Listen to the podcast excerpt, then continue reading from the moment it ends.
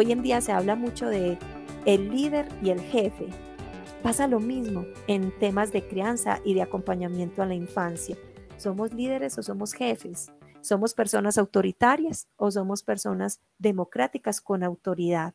Que si tuviéramos que traducirlo en una palabra, diría personas inspiradoras, porque una persona inspiradora te genera confianza y al mismo tiempo en tu interior sientes el reto de la exigencia. Diana Gómez lleva más de 20 años como educadora en diferentes países.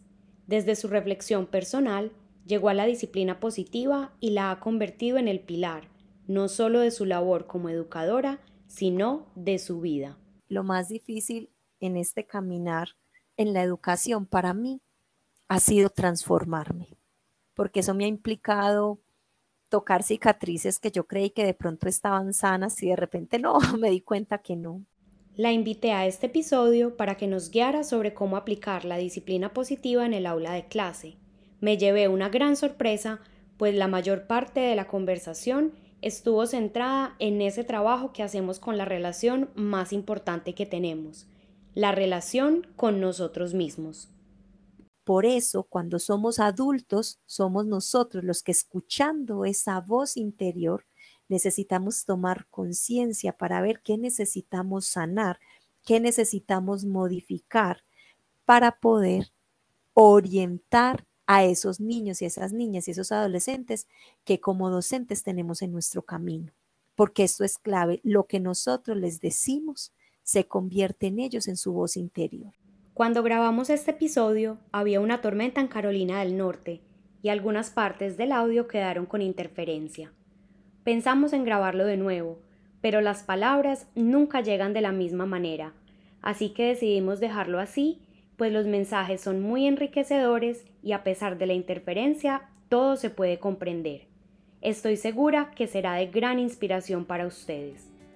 Les doy la bienvenida al cuarto episodio de la primera temporada de Otra Educación es Posible por A Traveler Teacher, una ventana hacia muchas formas de transformar la educación.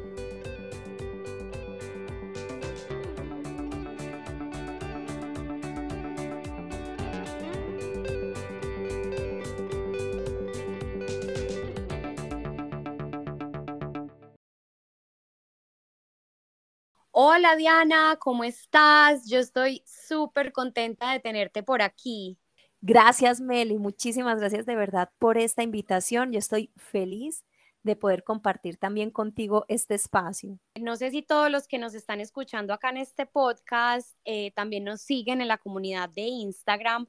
Diana ha estado como invitada muchas veces en en vivos y obviamente tenía que ser una de mis primeras invitadas acá en el podcast. Este es el cuarto episodio y estoy muy, muy contenta de que estés acá. Gracias, Meli. De corazón, sabes que estoy feliz de poderlos acompañar y compartir con ustedes todo lo que puedo aportar y seguir aprendiendo también de esta comunidad y de ti. Muchísimas gracias de verdad por este espacio, por seguir construyendo este tema de la educación, construir una cultura diferente. Gracias, Meli. Quisiera que las personas que nos escuchan te conozcan un poco. Comienza contándonos un poco de quién eres tú. Claro que sí. Bueno, yo soy una apasionada eh, por la vida, la libertad y la educación. Si tuviera que resumirlo, esas son mis tres pasiones. Desde muy joven, Meli, bueno, en mi familia, mis tías, mi mamá, pues todas estudiaron para ser educadoras, sin embargo, no estaba dentro de mi horizonte profesional eh, inclinarme por esta carrera. Sin embargo, me fui a vivir muchos años a México, fui misionera muchos años allá y ahí fue donde desperté esa, esa pasión por la vida, por la libertad, por la educación, porque me di cuenta que todos estos factores nos ayudan y nos permiten ser realmente quienes somos. Entonces, bueno, estuve, viví en México en nueve años, allá fui tutora en instituciones educativas y regresé a Colombia en el 2011 aproximadamente. Una experiencia muy enriquecedora el poder estar en otro país, conocer otra cultura, conocer tantas personas, miradas tan diversas, poder expandir la mente y luego regresar y darme cuenta, por un lado, pues de todo lo que uno puede crecer a nivel personal, ¿cierto? Y lo que podemos y necesitamos sanar. Y ya después en Colombia conocí a, a mi esposo y tengo también una hija, tiene tres años, se llama Candelaria. Y bueno, pues acá seguimos en este caminar por la vida, por así decirlo, desde esos tres pilares, la vida, la libertad y la educación. Para los que escucharon el primer episodio, ya saben entonces dónde conocí yo a Diana, porque en ese episodio les conté que yo había llegado a la educación un poco como tú, por casualidad, aunque siempre lo quise, pero mis compañeros de clase, mis amigos, etcétera, no tenían una visión muy positiva de lo que era ser un docente y fue después de haber sido misionera que finalmente pude pues como llegar a lo que para mí es mi misión y allá fue donde yo conocí a Diana, entonces tenemos una amistad muy larga ya de casi 20 años, amiga. Sí. Yo quise invitarte aquí a este podcast, estoy tratando de compartir con los docentes visiones, herramientas, metodologías, filosofías que les puedan ayudar en su profesión.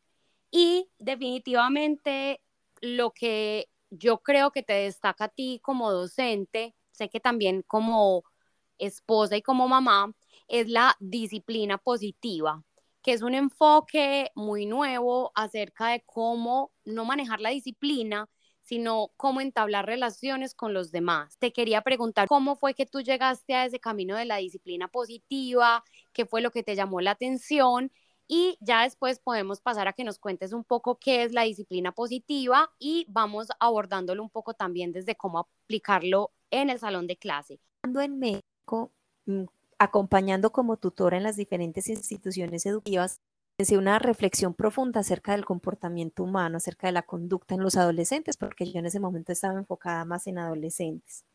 Y al mismo tiempo comencé una reflexión personal del por qué siendo ya una mujer adulta, me relacionaba con las personas de determinadas maneras, porque procrastinaba en algunas situaciones ciertas cosas.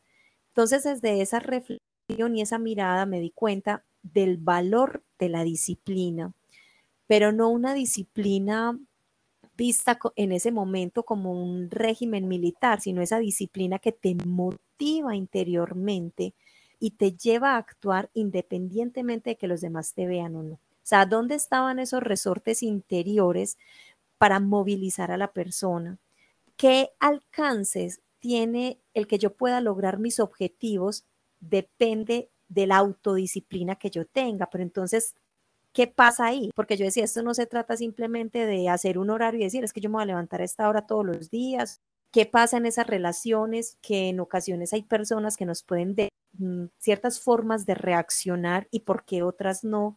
Todo esto se convirtió en una reflexión personal que me llevó, por decirlo así, a las puertas de la disciplina positiva, al punto de yo mirar a mis estudiantes y decir, es que yo no quiero que me tengan miedo, yo quiero que ellos actúen independientemente de que yo esté presente o no.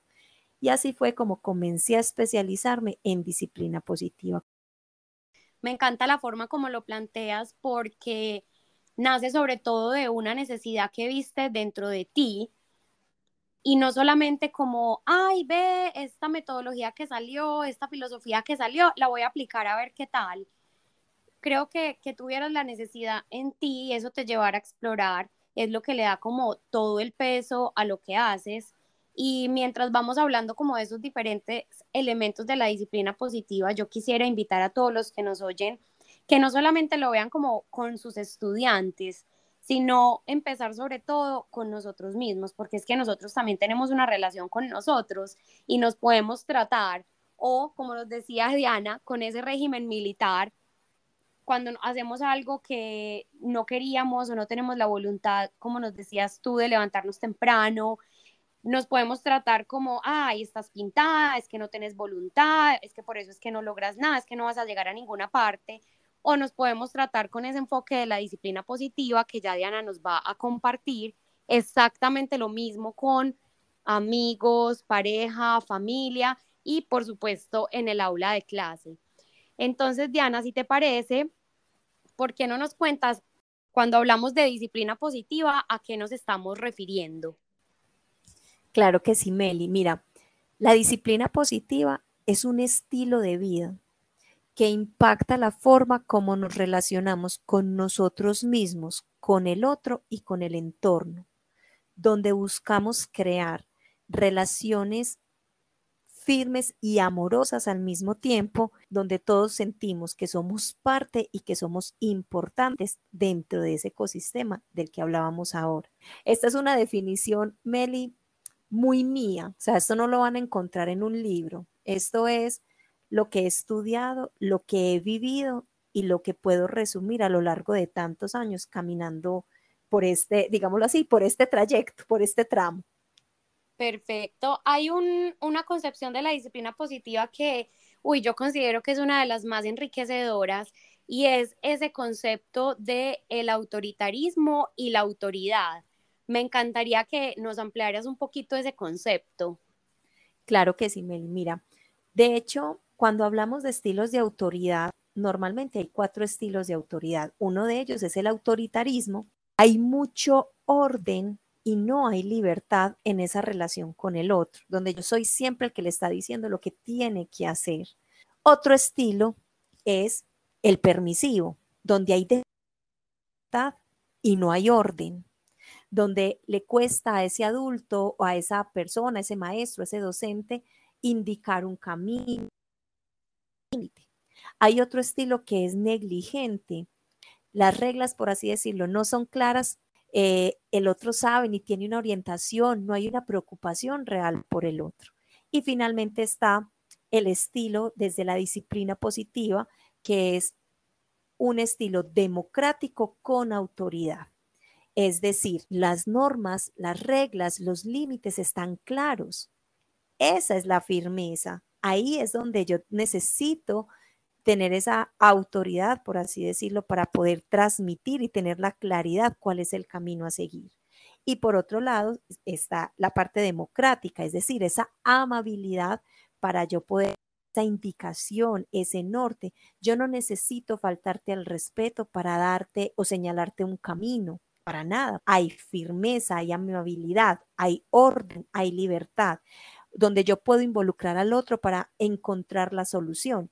Hoy en día se habla mucho de el líder y el jefe. Pasa lo mismo en temas de crianza y de acompañamiento a la infancia. ¿Somos líderes o somos jefes? ¿Somos personas autoritarias o somos personas democráticas con autoridad? Que si tuviéramos que traducirlo en una palabra, diría personas inspiradoras, porque una persona inspiradora te genera confianza y al mismo tiempo en tu interior sientes el reto de la exigencia. Ese es el estilo de autoridad y es algo que es muy claro y que se expresa dentro de la disciplina positiva. Y creo que algo que me encanta de este concepto, que lo hemos conversado en otras ocasiones, es que cuando hablamos de ese autoritarismo, muchas veces el adulto que está a cargo y que maneja este tipo de autoridad va a llegar a decirle a un estudiante o a su hijo o pues a la persona con la que esté trabajando, lo haces porque yo digo, lo haces porque yo mando, lo haces porque yo soy el adulto. Y creo que ahí estamos dándole un mensaje súper equivocado a, a, los niños, a las niñas, a los estudiantes, adolescentes, etcétera, porque entonces abrimos pie para muchas conductas que pueden ser inapropiadas. Si entonces después llega un adulto y quiere de pronto abusar sexualmente de un niño, una niña, o tocarlo inadecuadamente, o pedirle hacer cosas inadecuadas de cualquier tipo, puede utilizar ese argumento y simplemente decirle, es que yo soy el adulto y es que yo soy el que mando. Mientras que si construimos una relación, como tú bien lo has dicho muchas veces, que no es vertical, sino que es horizontal, tú no me tienes que hacer caso a mí porque yo soy el adulto y soy el que mando. Tú no tienes que hacer lo que yo digo porque yo soy el jefe y soy el que mando estamos construyendo qué es lo mejor para ti en los diferentes campos, qué es lo mejor para ti en cuanto al comportamiento, en cuanto a la parte académica, en cuanto a lo que estamos haciendo. Y creo que eso tiene mucho más peso y hace además que estos niños, estos adolescentes o en fin, sean personas que piensan y que cuando se expongan a una situación en la que se les pide hacer algo inadecuado, tengan la capacidad de decir, no, yo no tengo que hacer lo que tú me dices porque tú mandas, lo que tú me estás pidiendo es inadecuado y es contrario a mí. Y eso, solamente eso para mí es una riqueza impresionante de esta forma de ver la autoridad y de ver las relaciones. Cuando nosotros, em, la respuesta que solemos dar es porque yo mando, es porque yo lo digo, es porque yo soy mayor que usted, lo que estamos haciendo es validar el abuso, porque entonces este niño, esta niña, este adolescente puede llegar con otro y decirles que porque digo, porque yo lo mando, porque yo soy mayor que tú. Entonces, nosotros sin darnos cuenta podemos también estar perpetuando cadenas de abuso si no somos conscientes de la forma como nos comunicamos con el otro. Hay un ejercicio muy interesante y es que cada uno de nosotros se escuche cómo se habla a sí mismo. Por ejemplo, cuando nos equivocamos, ¿qué nos decimos en esos momentos? Cuando hacemos algo bien, ¿qué nos decimos en ese momento? esa voz interior es la que hemos ido construyendo. Lo que nosotros le decimos a los niños, niñas y adolescentes es lo que se va a convertir en su voz interior. Por eso, cuando somos adultos, somos nosotros los que escuchando esa voz interior, necesitamos tomar conciencia para ver qué necesitamos sanar, qué necesitamos modificar para poder orientar a esos niños y esas niñas y esos adolescentes que como docentes tenemos en nuestro camino. Porque esto es clave. Lo que nosotros les decimos se convierte en ellos en su voz interior. Entonces, qué buen ejercicio es que cada uno de nosotros nos preguntemos cómo nos hablamos a nosotros mismos, cómo nos relacionamos con el otro, qué les decimos. Y en ocasiones, claro que es más fácil un premio y un castigo para orientar el comportamiento. Sin embargo, realmente los premios y los castigos no educan, no desarrollan habilidades para la vida. Lo que hacen es condicionar el comportamiento a un estímulo externo. Lo mencionabas anteriormente, este diálogo, y se me parece a mí que se vuelve como, como un ciclo, este diálogo viene de la forma como seguramente nos educaron a nosotros, evidentemente no es mi intención acá crear juicios frente a nuestros padres de familia o nuestros docentes, porque yo creo firmemente que, o al menos en la gran mayoría, porque yo sí sé que hay padres pues abusivos, en la gran mayoría creo que nuestros papás hicieron lo mejor que ellos podían con las herramientas que tenían y también pienso lo mismo de la mayoría de los docentes que a nosotros nos tocó. Ellos educaban de la manera en que les decían que había que educar en la época. Desafortunadamente, muchos de nosotros sí fuimos criados en esa cultura de un autoritarismo. Hágalo porque yo le digo. Si yo le digo que se pare en la cabeza, usted se tiene que parar en la cabeza porque yo se lo dije. Entonces es muy normal, me parece a mí, que muchos de nosotros tengamos un diálogo interno un poco negativo, en el cual nos demos muy duro cuando nos equivocamos, cuando no logramos algo, que emitamos muchos juicios, etcétera. Y por eso ahí viene nuestra gran labor ahora de cambiar ese ciclo, porque como nosotros le hablemos, en el caso de los que sean padres de familia, a sus hijos o a los estudiantes, les estamos modelando un diálogo interior. Entonces creo que va por los dos lados. Nosotros podemos cambiar nuestro diálogo interno, no estamos ya predeterminados por el diálogo que hemos construido a lo largo de nuestra vida, lo podemos cambiar primero. Y segundo, podemos empezar a darle ejemplos a nuestros hijos, a nuestros estudiantes, de cómo tener un diálogo interior mucho más positivo. Entonces creo que quedó muy, muy, muy claro. Quisiera entonces, que era lo otro que estaba pensando, eh, que vayamos conversando un poquito de cómo aplicar esta disciplina positiva en el aula de clase. Creo que ya nos dijiste ese primer elemento, que es entablar esa relación con una autoridad democrática pero firme, ser claros, tener acuerdos establecidos por medio de la amabilidad. Cuéntanos un poquito más eh, algunos elementos o consejos que les puedan ayudar a los profes a manejar este estilo de disciplina, este estilo de manejo de grupo en el aula de clase. Claro que sí, Meli. Y para esto voy a retomar algo de lo que mencionabas ahora para que quienes nos están escuchando, como dices, lo que menos queremos es generar culpa. La culpa la echamos a rodar. Listo, me encanta, afuera. o sea, y esto súper claro. Entonces, antes de dar respuesta a esta pregunta, miren, yo quiero que todos tomemos conciencia de algo. Nosotros somos una generación bisagra, como la bisagra de las puertas, listo. Es decir, fuimos educados, mucho de muchos de nosotros fuimos educados de determinada manera y queremos cambiar ciertos paradigmas. Nosotros somos una generación porque abrimos la puerta a otros paradigmas, los buenos tratos en relación a la infancia y la adolescencia. Y nos toca un reto muy teso y es que a la par que nosotros queremos educar de una forma diferente, es viendo junto con los niños y los adolescentes esas habilidades de las o las que queremos compartir con ellos.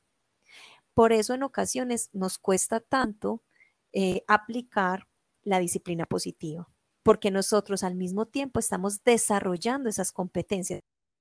En el colegio, por lo menos en el mío, a mí nunca me trataron la gestión emocional. Pues jamás. Jamás, eso no, pues no existía. Entonces, sin embargo, hoy en día, claro, que si el corazón no está tranquilo, no se da el aprendizaje, que la emoción marca un aprendizaje significativo en ese niño, en esa niña, en ese adolescente. Entonces, por ejemplo, la gestión emocional competencia que nosotros estamos empezando a implementar en nuestras instituciones educativas, de la cual nosotros no aprendimos, sino que ya la estamos comenzando a desarrollar siendo adultos, trabajándolo con los niños. Entonces, por esto somos una generación bisagra y quiero que todos se sientan, mejor dicho, que nos demos una palmadita en la espalda. Lo estamos haciendo muy bien, porque estamos dando mucho más de lo que incluso muchos de nosotros recibimos por parte de, nuestros profes, por parte de nuestros papás. Y no es por maldad, como tú lo decías. Ellos nos educaron con las que tenían en ese momento.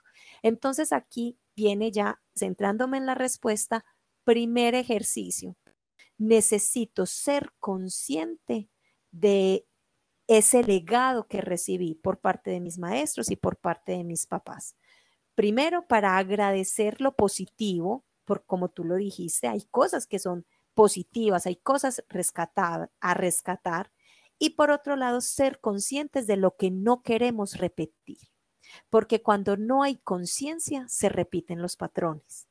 Entonces, por eso es importante esto es lo primero, ser conscientes del legado, agradecer lo positivo, rescatar lo que yo quiero rescatar de ese proceso y por otro lado, ser consciente, no quiero repetir.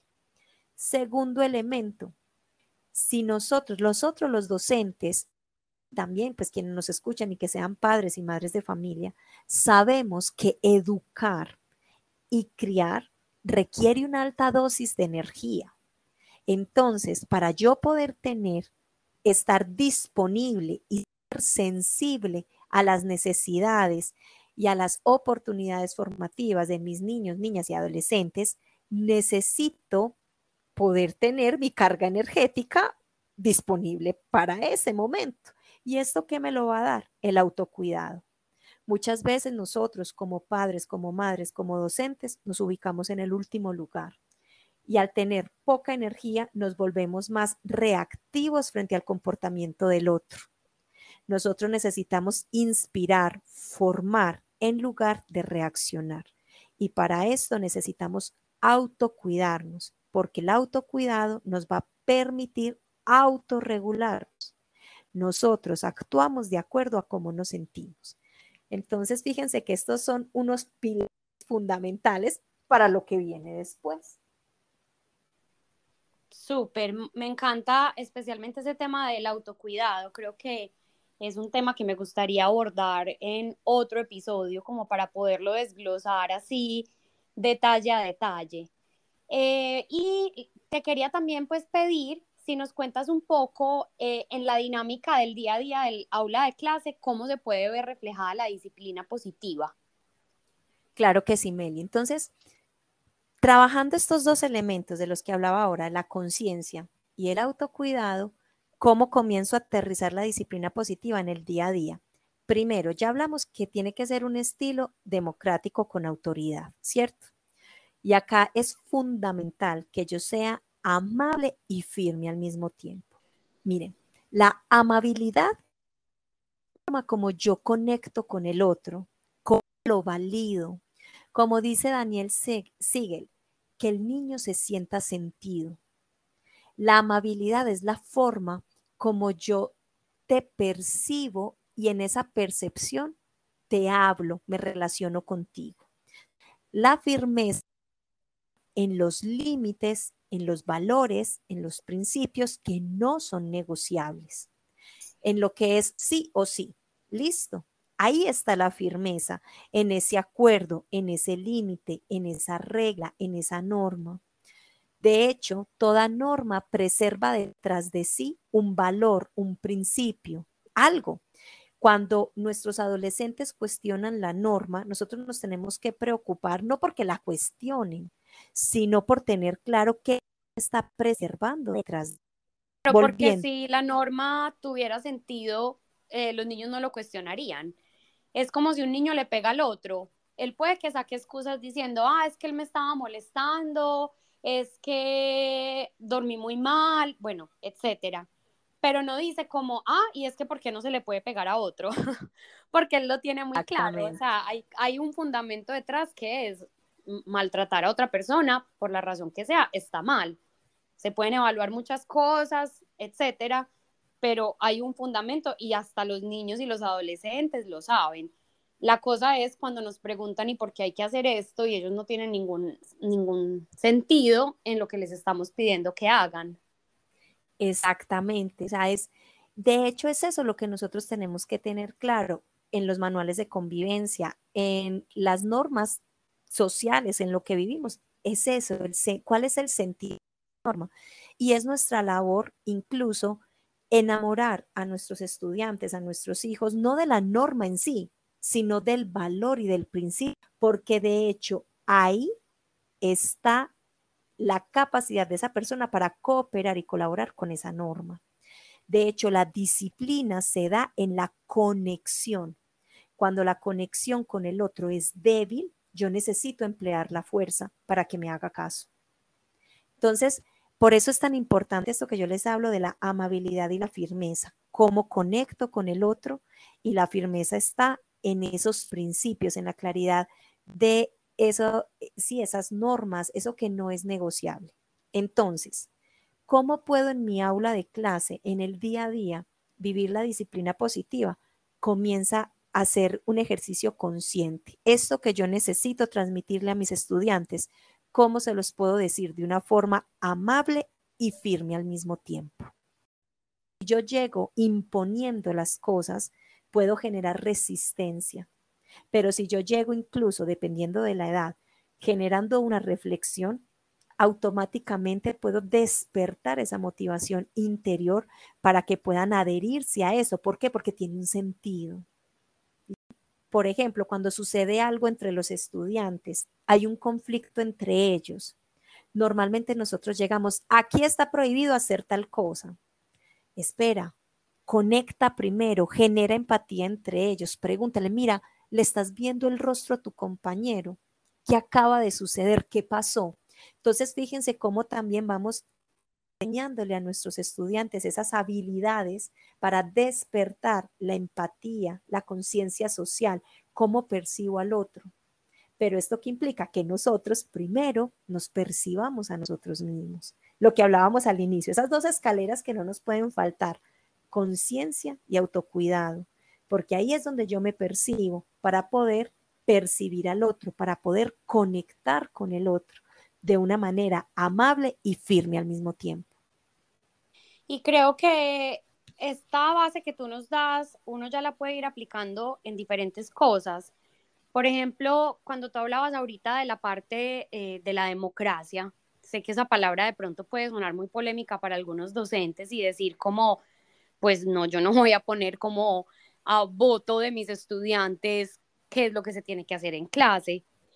Pero no es como, ah, bueno, ¿quieren estudiar o no quieren estudiar? Votemos, porque pues obviamente sabemos que ellos están en formación y muchas veces no van a tomar la decisión más acertada. yo mientras te escuchaba hablar pensaba, por ejemplo, en ese concepto de disciplina positiva, de formar las reglas de clase con los estudiantes. No es dejarlos a ellos elegir la regla que quieran, no es que les vamos a decir, ay, ¿qué quieren hacer? Uno les pregunta, ¿qué acuerdos necesitamos tener en el salón de clase para que podamos tener un año en el que todos aprendamos, en el que todos enseñemos, en el que todos nos sintamos seguros y en el que todos nos sintamos felices? Y se va a crear una discusión con los estudiantes en los que se van a llegar a unos acuerdos que van a ser realmente las normas del colegio, pero no van a llegar de una imposición, sino que van a llegar de una discusión en la que los estudiantes caen en la cuenta de lo que se necesita para poder cumplir todo esto. También lo pensaba como en ese momento en que un estudiante tiene una falta, tú nos decías más o menos, uno puede llegar con una actitud de lo que tú decías, pues están discutiendo, se están tirando unas cosas a la cara. Y uno puede llegar y pegarles un grito, esto no se hace, se van para dirección, suspendidos, fin. O uno puede acercarse, detener la situación y acercarse a cada uno de los estudiantes y conversar. ¿Qué pasó? ¿Por qué hiciste esto? ¿Qué opinas de lo que hiciste? ¿Cuáles son las causas? ¿Qué podemos hacer para evitar que esto vuelva a pasar? Entonces, en el fondo estamos abordando las situaciones de una manera muy diferente y creo que muchísimo más enriquecedor acercarnos a un niño a ver por qué le estaba pegando al otro, por qué le tiró una cosa a la cara, mirar qué es lo que lo está llevando a actuar de esa manera para darle herramientas y estrategias que le ayuden a mejorar, que simplemente mandarlo suspendido, donde no se está arreglando realmente el problema de fondo y a los 3, 4 o 5 días, cuando pase algo que le detone ese problema de fondo, va a volver a pegar o va a volver a tirar algo. Totalmente, miren, el tiempo que nosotros invertimos ahora desarrollando, acompañando el ejercicio de una habilidad en nuestros estudiantes es tiempo que nos vamos a ahorrar posteriormente en situaciones disruptivas, conflictos escolares. Entonces, es mejor invertir el tiempo ahora para no tener que sentirnos cortos de tiempo después. Porque además es una realidad. Lo que nosotros no corregimos a tiempo después se convierte en un problema. Esto es desarrollar competencias, esto es desarrollar habilidades para la vida. Y ahí es donde está el verdadero fruto de lo que nosotros queremos en nuestros estudiantes. Y hay algo también, Meli, muy importante. Miren, nosotros, incluso con nosotros mismos, cada uno se puede preguntar, yo en qué momento soy demasiado firme conmigo, yo en qué momento soy demasiado eh, flexible, cómo puedo ser firme y amable conmigo al mismo tiempo. Y esto aplicarlo no solamente en tus relaciones con los estudiantes, quienes tengan pareja, con la pareja, con la familia, con quien te rodea. Y nos vamos a dar cuenta de cómo nos pueden cambiar las relaciones. Acuérdense lo que yo les contaba al inicio, todo partió de una reflexión personal. Los resultados que yo tenía en mis relaciones como adulta. ¿Por qué? Ahí es donde comenzó esta reflexión y miren, miren ya en dónde vamos. Así es. Bueno, este tema de disciplina positiva evidentemente es extensísimo, no podemos abordar todo en este episodio, obviamente tendremos unos futuros, pero por ahora quería pedirte si nos puedes compartir un poco, si los docentes que nos escuchan están curiosos sobre el tema, si de pronto tienes algunos libros que les puedas recomendar, eh, tu Instagram donde estás compartiendo o alguna otra herramienta que tú conozcas y que recomiendes. Claro que sí, Meli, muchísimas gracias. Mira, primero ya saben que me pueden encontrar en Instagram, estoy como Diana Gómez C. Ahí los espero para que también sigamos compartiendo estas reflexiones que nacen desde una vivencia personal y que luego vienen acompañadas pues de todo el sustrato científico, ¿cierto? A ojos cerrados, les recomiendo cualquier libro de Jane Nelson. Jane Nelson y Lynn Lott son quienes, desde la filosofía alderiana, crearon todo el programa de disciplina positiva. Explican los principios, eh, por, qué es un estilo de vida. Entonces, cualquier libro de ellas, Jane Nelson y Lynn Lott, que tienen disciplina positiva para el aula de clase, la familia, los adolescentes, preescolares. Y también hay un libro eh, de Gigi Núñez que se llama Educando con propósito. Es un libro que también recomiendo de fácil lectura, pequeño, que les puede también ayudar. Y obviamente cualquiera de Daniel Siegel y de Lucas Raspal. A ojos cerrados, ahí hay mucho material. Perfecto, yo igual dejo toda esta información en la descripción para que puedan acceder y obviamente el enlace para que si van a la descripción puedan ir haciendo clic directamente a tu biografía. Bueno, y antes de despedirnos, tengo un apartado en el podcast un poquito diferente de todo lo que hemos estado conversando, que es ¿qué ha sido lo más difícil o lo más retador para ti en este camino de la educación? Meli, qué pregunta tan difícil. Eso me dicen todos cuando estamos en la entrevista, son como, ay, ay, qué pregunta.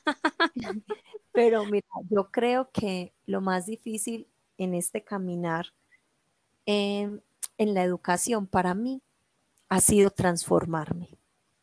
Yo creo que eso ha sido lo más difícil porque eso me ha implicado tocar cicatrices que yo creí que de pronto estaban sanas y de repente no, me di cuenta que no. Entonces yo creo que esa transformación interior ha sido lo más difícil.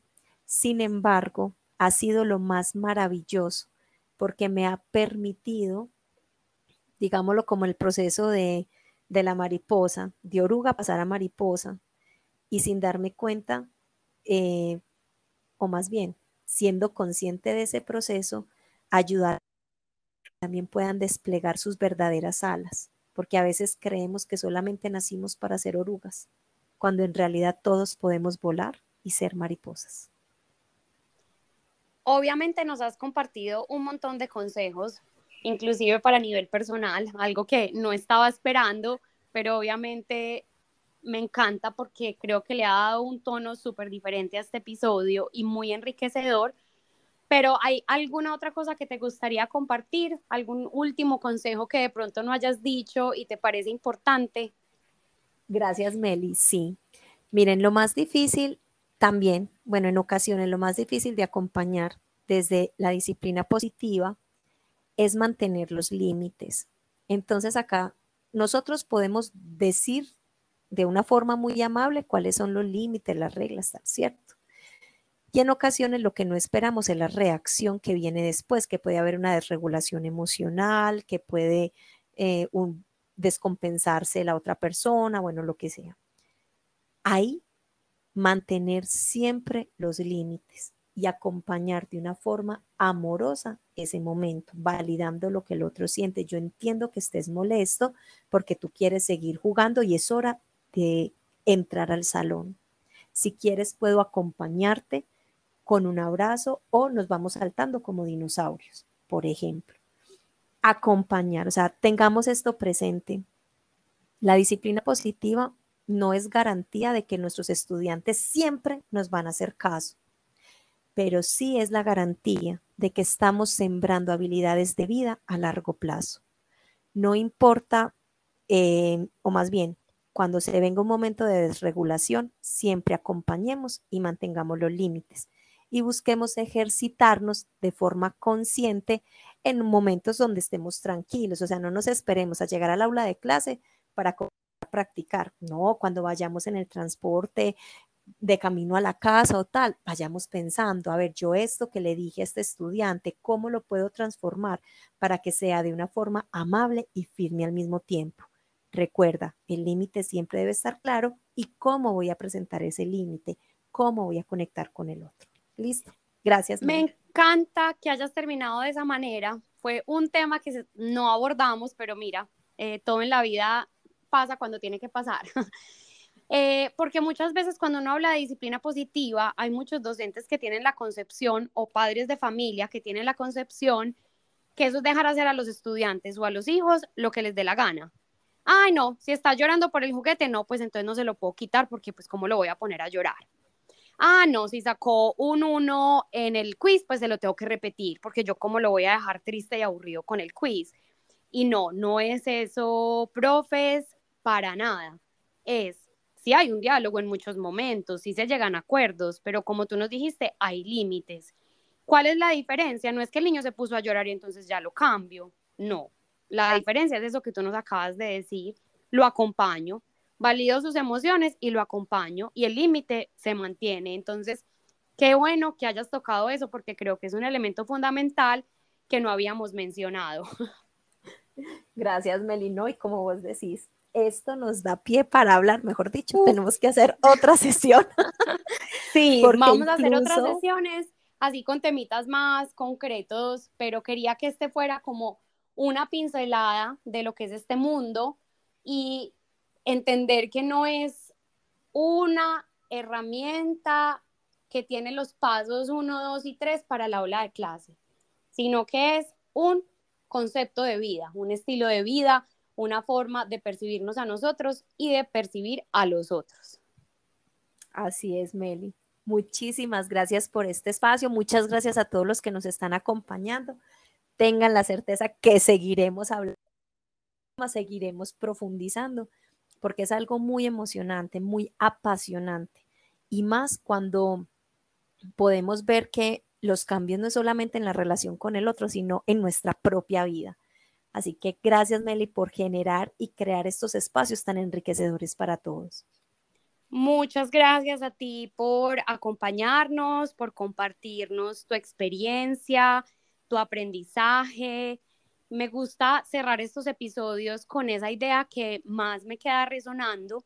Puede ser completamente distinta a la que más le resuene a los oyentes, pero eh, me quiero despedir con esa idea de que nosotros tenemos que empezar por aplicar la disciplina positiva con nosotros mismos y a lo que más atención le debemos poner es a esa voz interior. Analicemos cómo nos hablamos y si nos damos cuenta que no nos estamos hablando con amabilidad y con firmeza, empecemos a cambiar esa voz interior. Es algo que podemos hacer y a medida que vamos cambiando esa forma de tratarnos a nosotros mismos, automáticamente vamos a ir cambiando esa forma de tratar a los demás nos vamos a sanar a nosotros mismos y además les vamos a dar a nuestros niños, a nuestras niñas, a nuestros adolescentes nuevos ejemplos y nuevos modelos de cómo se pueden hablar ellos a ellos mismos.